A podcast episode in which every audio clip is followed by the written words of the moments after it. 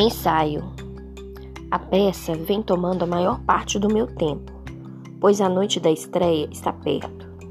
Muitas falas para lembrar, longos trechos de monólogo, em que só eu falo. A Olivia, porém, teve uma grande ideia que está me ajudando. Levo o violino para o palco e toco um pouco enquanto falo. Não foi escrito assim, mas o senhor Davenport acha que o fato de o protagonista tocar violino dá um toque especial, e para mim é ótimo, porque sempre que preciso de um segundo para me lembrar da próxima fala, começa a tocar Soldier's Joy. E isso me dá, um, me dá um tempo. Passei a conhecer melhor as peças, as pessoas da peça, especialmente a garota de cabelo rosa que interpreta a Emily. Acontece que ela não é tão metida quando eu achava, que queria que seria por conta da multidão com quem anda. O namorado dela é um atleta grandão, grandalhão e popular no meio esportivo da escola. É um mundo com o qual não tenho nada a ver. Então fico meio surpreso com o fato de a Miranda ser legal. Um dia estávamos, estamos sentados no colchão da coxia, esperando os técnicos consertarem um dos holofotes. Há quanto tempo você e Olivia estão namorando? Pergunta ela do nada. Uns quatro meses, responde. Você conhece o irmão dela? Diz em tom casual. Isso é tão inesperado que não consigo esconder minha surpresa.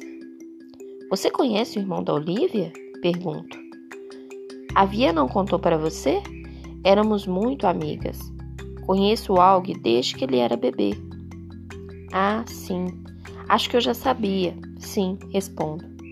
Não quero que ela saiba que a Olivia não me contou nada disso. Não quero demonstrar toda a minha surpresa com o fato de ela chamá-la de Via. Ninguém, além da família, chama a Olivia de Via. E aqui está a garota de cabelo rosa, que eu achava que era uma estranha, chamando-a assim. A Miranda ri e balança a cabeça, mas não diz nada. Há um silêncio constrangedor. Então ela começa a remexer na bolsa e pega sua carteira. Olha algumas fotografias e me entrega uma a uma. É de um garotinho no parque em um dia de sol. Ele está de short e camiseta e um capacete de astronauta que esconde toda a sua cabeça.